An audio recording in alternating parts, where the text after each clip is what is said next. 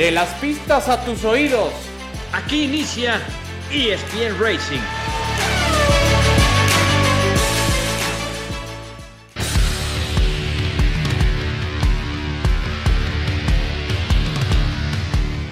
Hola, ¿cómo están amigos? Qué gusto saludarles. Bienvenidos a el podcast ESPN Racing para hablar del deporte motor. Aunque hoy el panorama que domina en el deporte motor es sin duda la Fórmula 1, la definición del calendario 2023, cuatro carreras por delante, con Checo Pérez todavía en la segunda posición de la clasificación de pilotos y con el Gran Premio de la Ciudad de México ya esta misma semana. Así que ha llegado el día de ver otra vez a estos eh, eh, vehículos justamente en este magnífico escenario.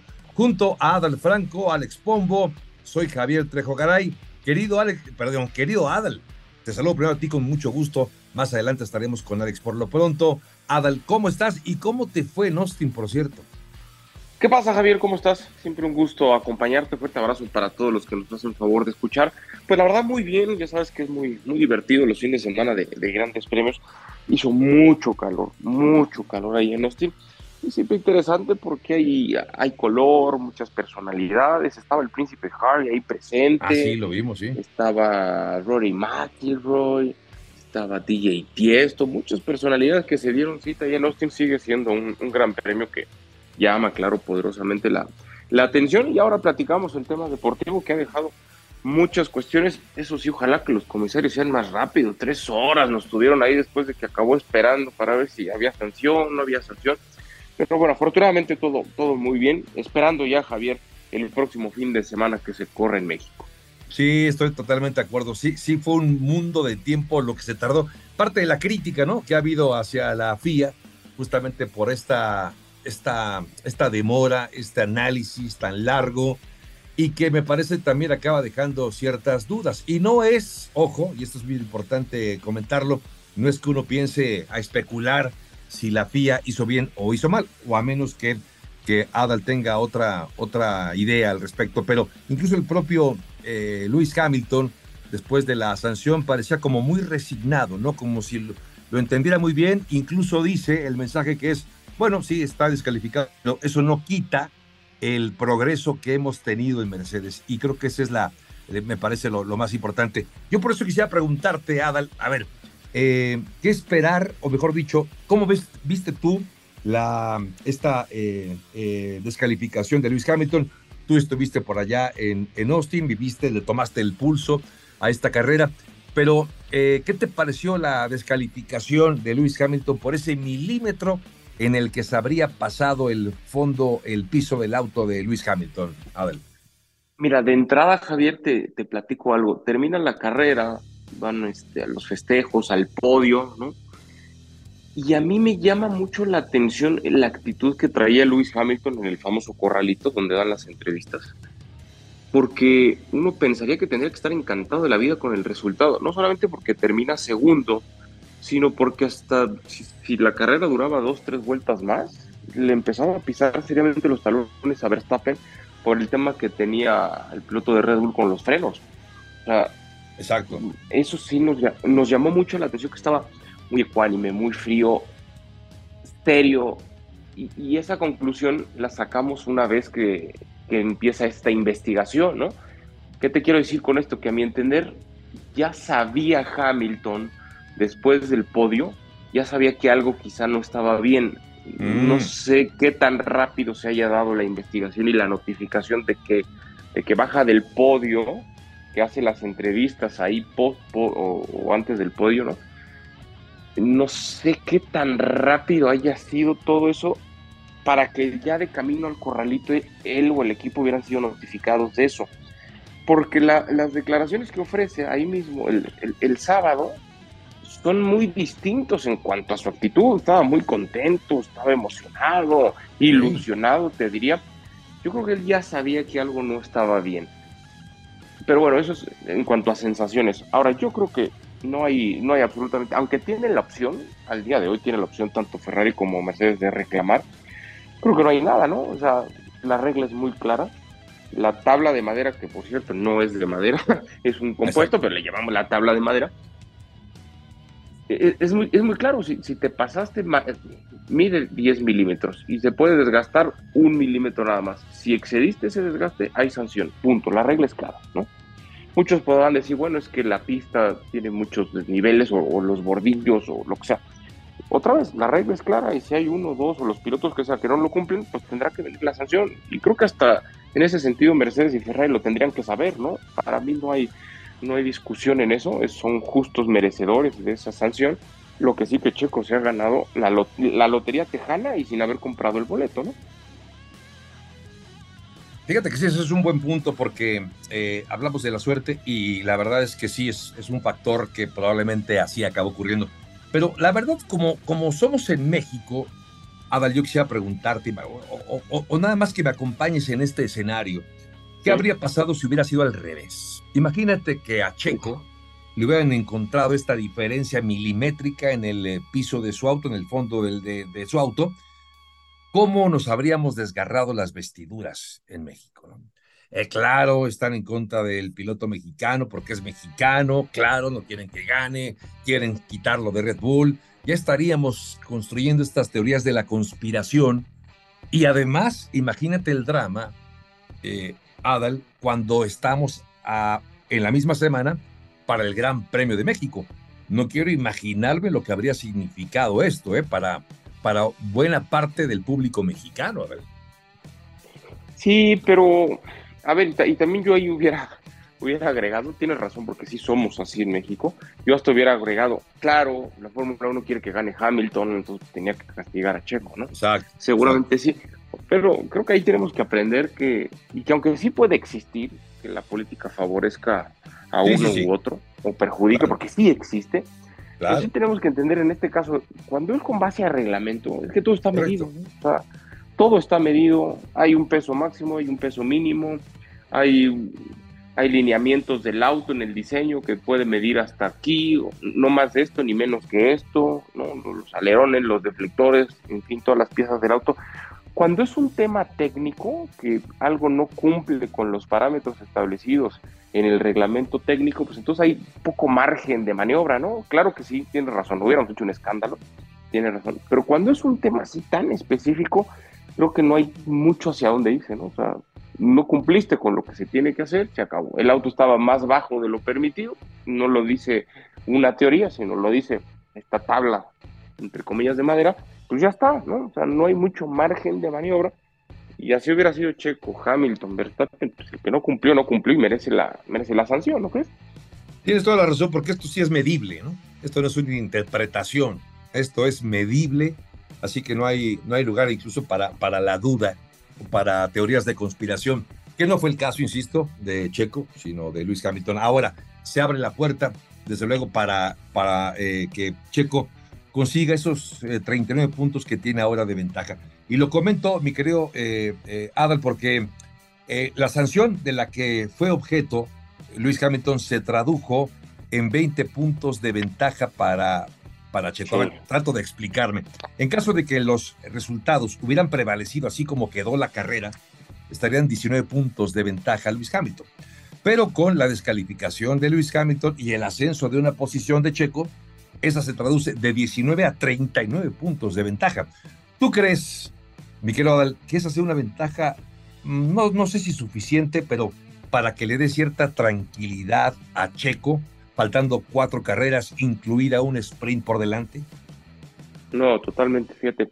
Ayer estaba viendo en, el avión una película, y perdón el comentario, no voy a decir ni cuál, estaba viendo una película y hubo una escena que, que ahora me, me viene a la mente porque llega la policía a detener a una persona que iba a exceso de velocidad y lo, van a detener y en la investigación lo iban a entambar porque tenía ahí otros delitos en la película. Y en eso, mientras ya lo están esposando, le hablan al policía por la radio y le dicen, córrele porque acá se armó la grande y tienes que venir. Y entonces tiene que dejar al hombre que estaba esposado y que iba a acabar detenido en, en el tambo por otros delitos, ¿no?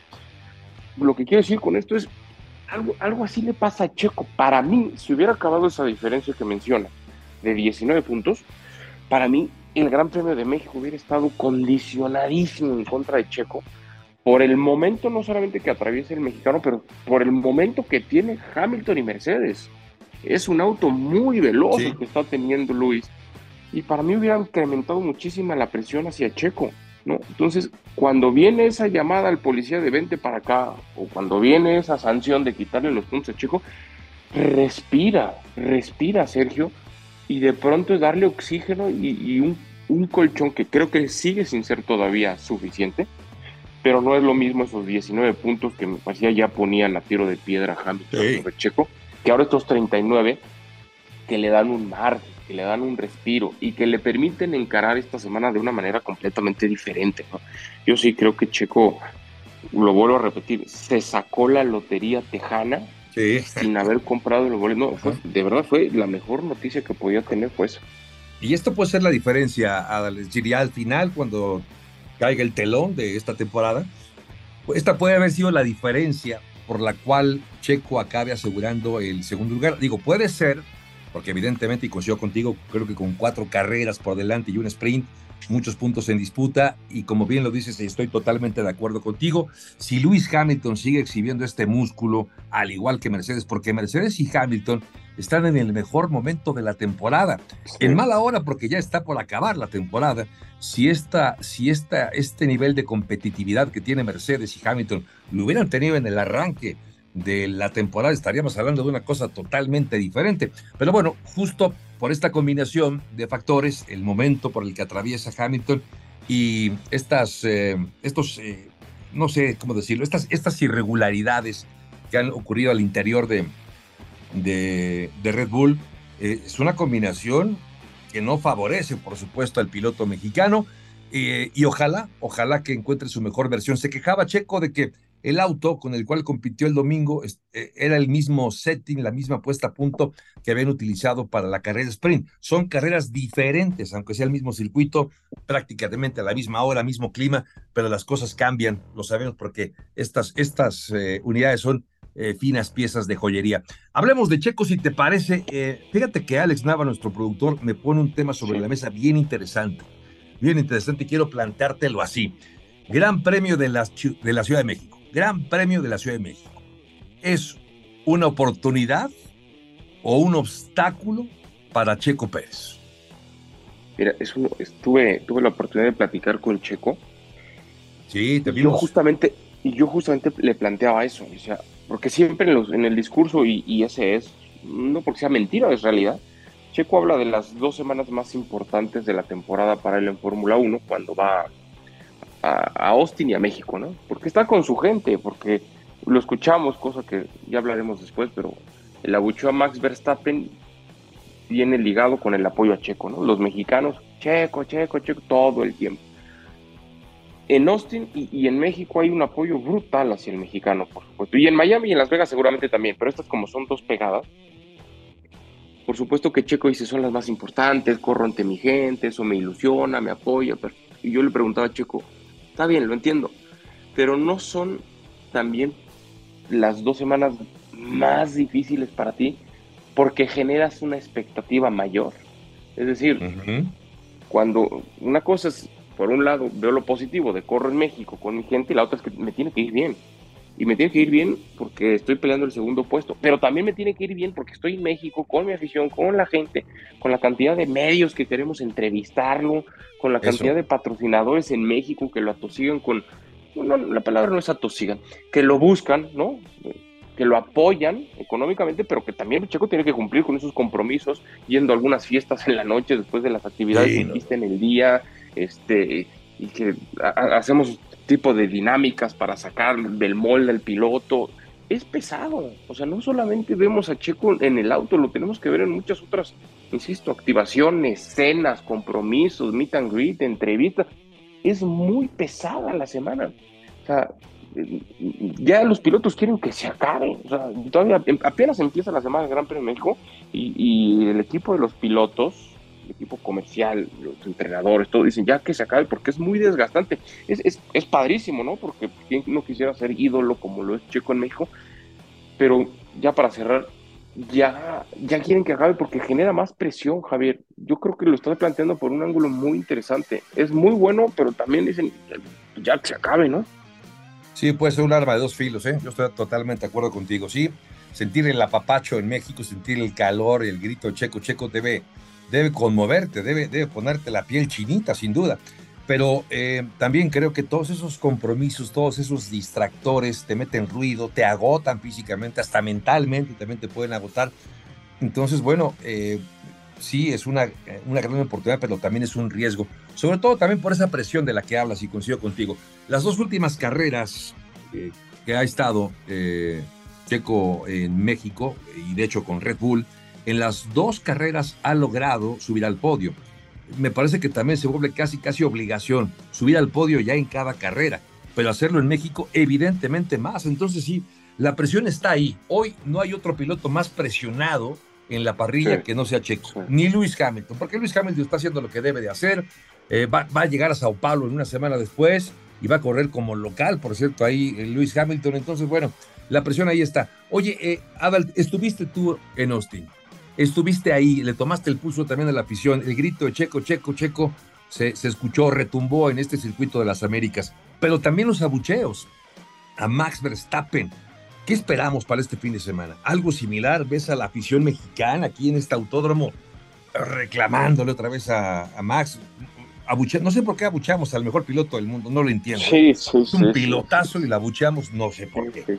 Pero bueno, eh, tú ves un escenario similar quizá más, más eh, agudo, más fuerte en México que en Austin? Me da mucha, mucha pena, mucha vergüenza lo que voy a decir, pero creo que va a estar peor, Javier. Sí, hombre, sí. Y es una tristeza porque los organizadores con esta campaña ¿no? de Respect, pues creo que buscaban minimizar un poco todo esto, ¿no? Porque saben lo que se viene.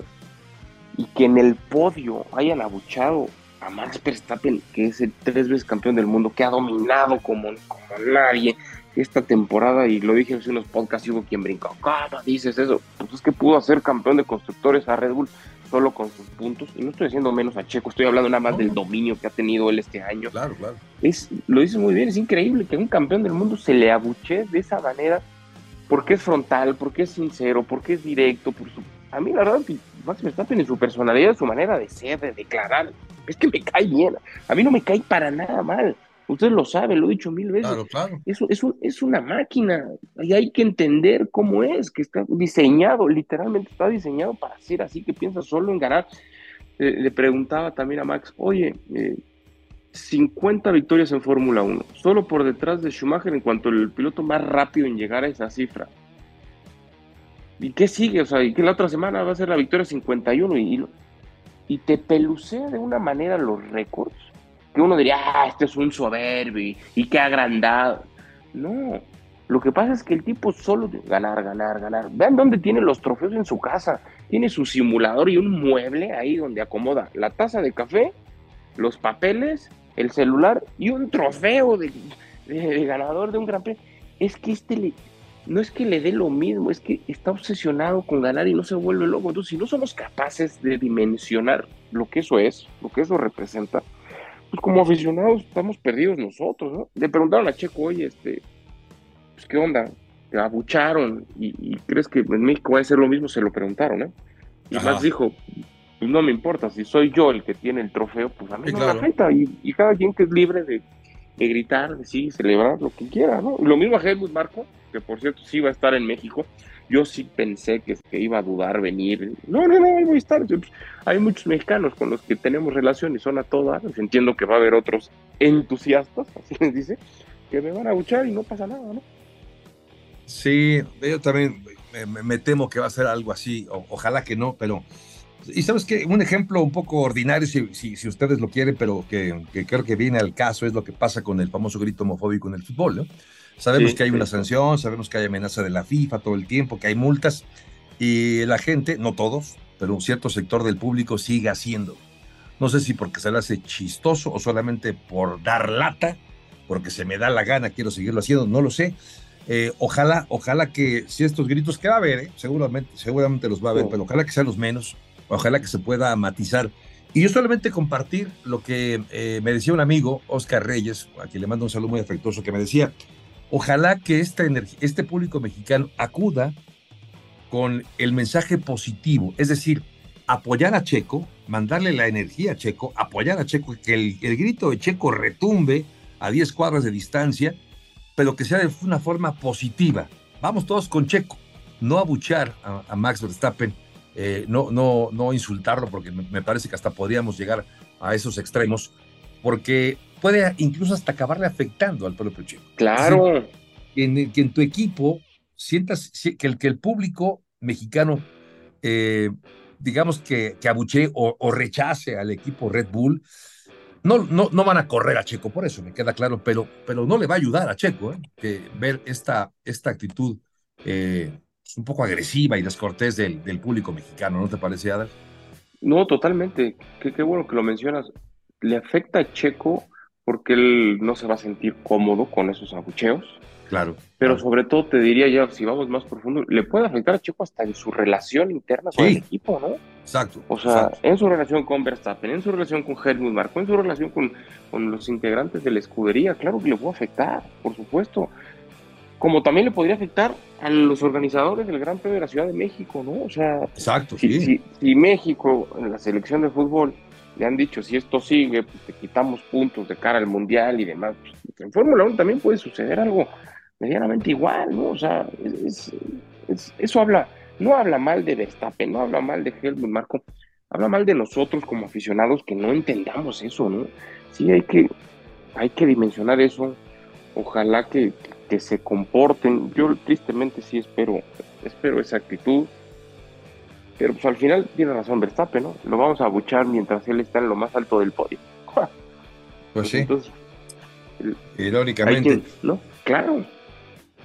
Bueno, a ver, eh, pensemos ya en lo que viene, y lo que viene pues es este gran premio, ya, ya platicamos un poco de los matices que hay con esta, esta relación del, del público mexicano con, con, eh, con Red Bull y con Max, en fin. Pero independientemente de eso, eh, Adal, ¿qué esperamos de, este, de esta carrera, de este Gran Premio de México? ¿Qué, ¿A qué circuito? Este circuito mexicano que tiene sus matices, porque es el circuito a, a mayor altura en el que se corre la Ciudad de México, con los problemas de los frenos que pueden presentarse. Ya decías tú de Red Bull que tuvo algunos en Austin, aquí puede tener los más, más agudos. Eh, este delgado aire que puede también afectar la temperatura de los motores. Todo esto eh, es un elemento que juega. Pero ¿qué equipos crees tú que sientan o que se sientan más beneficiados por estas condiciones, por el tipo de pista? Porque también Pirelli ya anunció, Adal, que va a llegar a México con compuestos más suaves de los que corrió en las últimas carreras en México, así que también se prevé un mayor desgaste de neumáticos para este Gran Premio, Adel. Sí, mencionas muy bien las características del circuito de México. Yo antes de irme hacia allá hablaría del momento que tienen otra vez Mercedes, pero también McLaren, ¿eh? Lo de Lando Norris en el podio se ha convertido en una constante. Piastri quizá menos, pero no, no olvidemos que McLaren comenzó la temporada con sus autos en los últimos lugares la evolución que han tenido a lo largo de la temporada es tremenda y creo que también podríamos ver. A mí me gusta mucho, Javier, no sé si coincides, me gusta mucho que los tres que están en el podio sean de tres equipos distintos. Eso te habla de la competencia, de lo parejo que se puede llegar a poner. Eh, entiendo, Verstappen domina y 20 segundos de distancia con el resto, etcétera. Ok, bueno, pero por lo menos el segundo y el tercero, pues te habla de, de una deportividad en ese sentido, de algo que está más parejo. Yo sí veo hoy muy parejo el duelo entre Ferrari, Mercedes y McLaren. Los tres creo que tienen ese duelo particular. No olvidemos también la batalla que hay por el segundo puesto en el Campeonato Mundial de Constructores entre Ferrari y Mercedes, que eso representa muchísimo dinero en la Fórmula 1 para quien alcance ese segundo peldaño. McLaren está un poco más rezagado en esa pelea, pero querrá también tratar de apurarse. Yo, yo veo, yo veo a, a Max Verstappen dominando como lo está haciendo lo que resta de la temporada, sí lo veo. Pero, pero veo difícil el podio para Checo, lamentablemente, porque sigue sin adaptarse a ese auto con las evoluciones que han hecho, priorizando el estilo de manejo de Max y que a él le cuestan mucho. Habló mucho esta semana de lo que hizo en el simulador y creo que el resultado en pista vista mucho de la información que habían sacado, la data que tenían en el simulador no les beneficia tanto creo que va a ser difícil. Ojalá, por supuesto, me encantaría ver a Checo ganando en México. Me encantaría. Está difícil, pero el objetivo tendrá que ser el podio y no lo veo tan cercano. Insisto, ojalá me equivoque. Pero yo sí veo, yo veo muy fuerte a McLaren, a Mercedes y a Ferrari peleándole a Checo Pérez en esas opciones de podio. ¿Tú? Totalmente de acuerdo contigo, totalmente. Creo que esos, particularmente Mercedes y McLaren, me parece que han logrado más enteros en las últimas carreras. Ferrari también, a ver, eh, se ha, hecho, se ha hecho presente, también ya está peleando más arriba, lo cual es muy bueno para el espectáculo. Eh, insisto, si este, si este escenario lo hubiéramos tenido al principio de la temporada, estaríamos hablando una cosa totalmente distinta y más podios como los que tú dices, ¿no? Con, con eh, pilotos de diferentes escuderías. Probablemente a Max Verstappen le habría costado más trabajo poder asegurar este tercer campeonato, pero bueno, el hubiera no existe. Lo que sí es un hecho es que estos autos han mejorado mucho. Por supuesto que ver a los dos McLaren me parece que están en un estado de gracia, tanto Piastri como Norris. Pero Luis Hamilton es obviamente y por razones eh, lógicas quizá el, rival al que hay, que hay que mantenerlo muy de cerca, hay que estarlo viendo qué es lo que puede hacer. Y Mercedes ya demostró que es un equipo que sabe trabajar muy bien. A Luis Hamilton, que comete muy pocos errores. Cometió hace poco uno, recordaremos en Qatar, donde acaba teniendo un contacto con Joe Russell. Eh, y esto le acabó afectando, por supuesto, a, él en lo particular, pero no es fácil que cometa errores Luis Hamilton. Así que yo creo que veremos la mejor versión de Hamilton, la mejor versión de Mercedes. Y si Checo, como bien lo dices, no, no logra, yo también lo veo, veo complicado un podio, un salto de calidad, estar en el quinto hasta el primer lugar, me parece que sería eh, inviable, a menos que ocurra algo en la pista que puede pasar, pero así de entrada que, que hay un salto de calidad tan grande, creo que va a ser muy difícil. Si sube al podio, qué bueno, bienvenido sea. Si gana Checo Pérez, te, te pido, te pido, Adal, que vayamos al Ángel de la Independencia a celebrarlo. Si es que gana Checo Pérez esta ¿eh? carrera, que no se ve tan fácil, la verdad, no se ve tan sencilla. Bueno, Adal, a ver, ya preparándonos para el final también de este, de este espacio, algo, algo importante que querramos eh, destacar, no sé, para este gran premio. Bueno, por ejemplo, Checo va a presentar un casco eh, alusivo al Día de Muertos. Me parece muy bien, creo que es importante presumir o, estar orgulloso de nuestras tradiciones. Esta es una de ellas, muy, muy, muy, muy emotiva, me lo parece. Eh, también el hecho de que habrá, eh, como siempre, algunas novedades que nos va a presentar la organización. No sé, la verdad es que todavía las, las desconozco, pero siempre este gran premio hace que sea una auténtica fiesta. Tú ves así, independientemente de los gritos que ojalá se maticen muchísimo, ves eh, un ambiente propicio, ves una carrera emocionante. ¿Qué te esperas para este fin de semana? A ver, en términos de organización del Gran Premio, sí, siempre, lo hemos platicado varias veces, siempre se supera, ¿no? Algo se inventan, algo salgan y siempre superan el listón que ellos mismos ponen. En ese, en ese, sentido, creo que va a seguir siendo una auténtica, una auténtica fiesta. Ojalá que el comportamiento de los aficionados sea el adecuado difícilmente, honestamente no, no veo que vayan a estar a la altura respetando eso de no gritar, pero nosotros de nuestra parte sí hacemos un llamado, que quienes vayan a ir se comporten y no estén ahí haciendo cosas que no corresponden. En cuanto a la carrera, veo emoción en la curva 1, en la arrancada y después poco más. Los últimos grandes premios han sido así, como que se define muy rápido. Ahora habrá que ver lo que decías de la degradación de los temáticos para ver qué tanto puede llegar a la, alterar las estrategias, pero emociones en pista a veces eh, ha quedado a deber en ese sentido México. Ojalá que acá podamos llegar a tener algo más, sobre todo por lo que decía, el duelo de tres, tres escuderías que están buscando puntos. Lo, de Checo seguro estoy que va a dejar la vida, va a dejar la vida para poder tener un buen resultado. Un podio sería espectacular. Ojalá que lo pueda conseguir, porque aparte lo merece Checo que, que no la está pasando bien por toda esa presión, aunque él está consciente de, del contrato que tiene firmado y él, de su lado se siente seguro de que va a seguir. Otra cosa es lo que decida, lo que decida McLaren. Ojalá que tengamos emociones, Javier, que tengamos emociones en pista, con, con rebases, porque la, afición le pone, quitando esos, esos gritos que no queremos ver, pero la afición le pone mucho color, muchas veces premiado como el, mejor evento de la máxima categoría. Creo que va a ser una, una fiesta. No he visto el casco de Checo, pero sí me dijeron que está espectacular, espectacular. Entonces, bueno, ojalá que, pueda ser una fiesta redonda, Javier.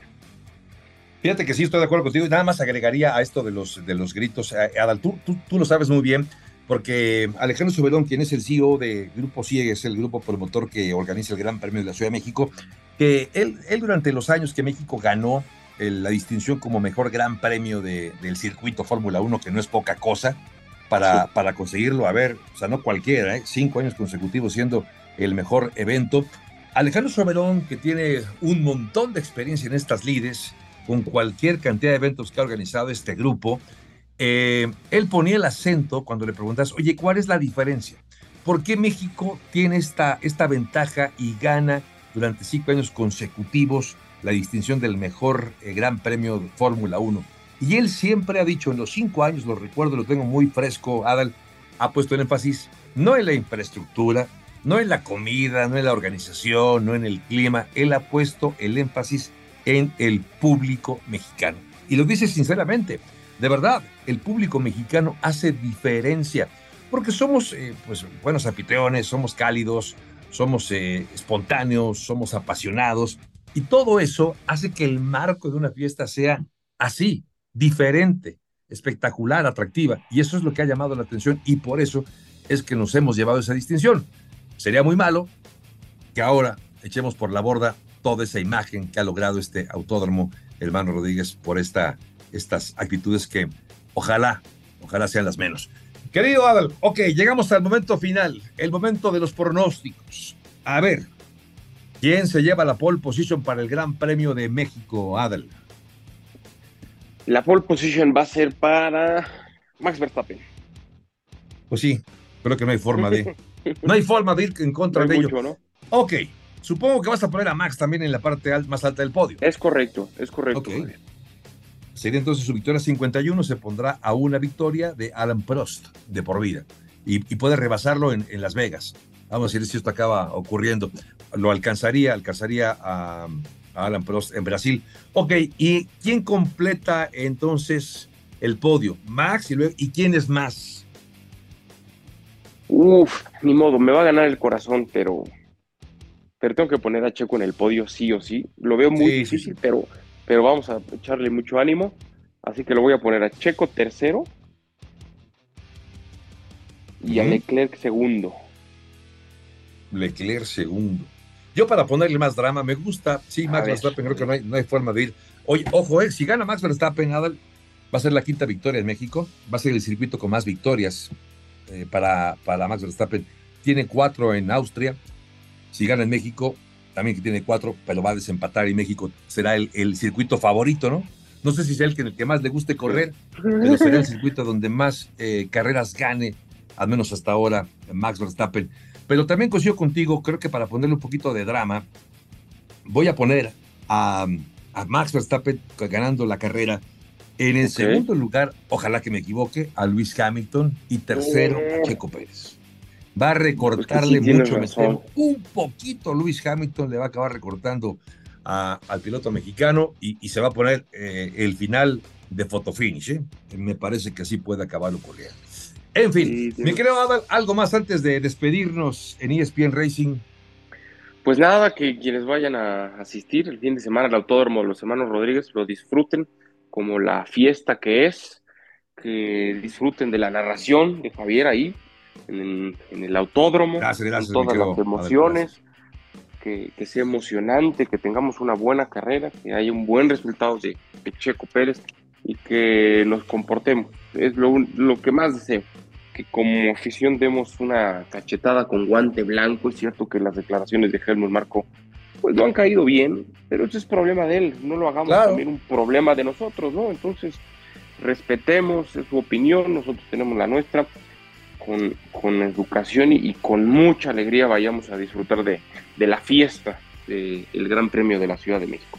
Pues que así sea, será eh, la octava carrera de forma consecutiva.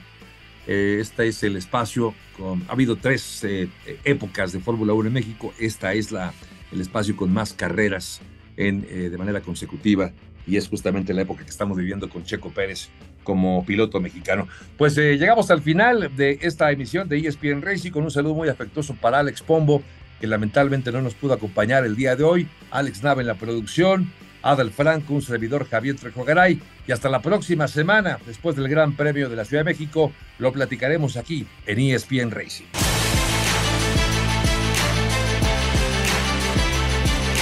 De las pistas a tus oídos. Esto fue ESPN Racing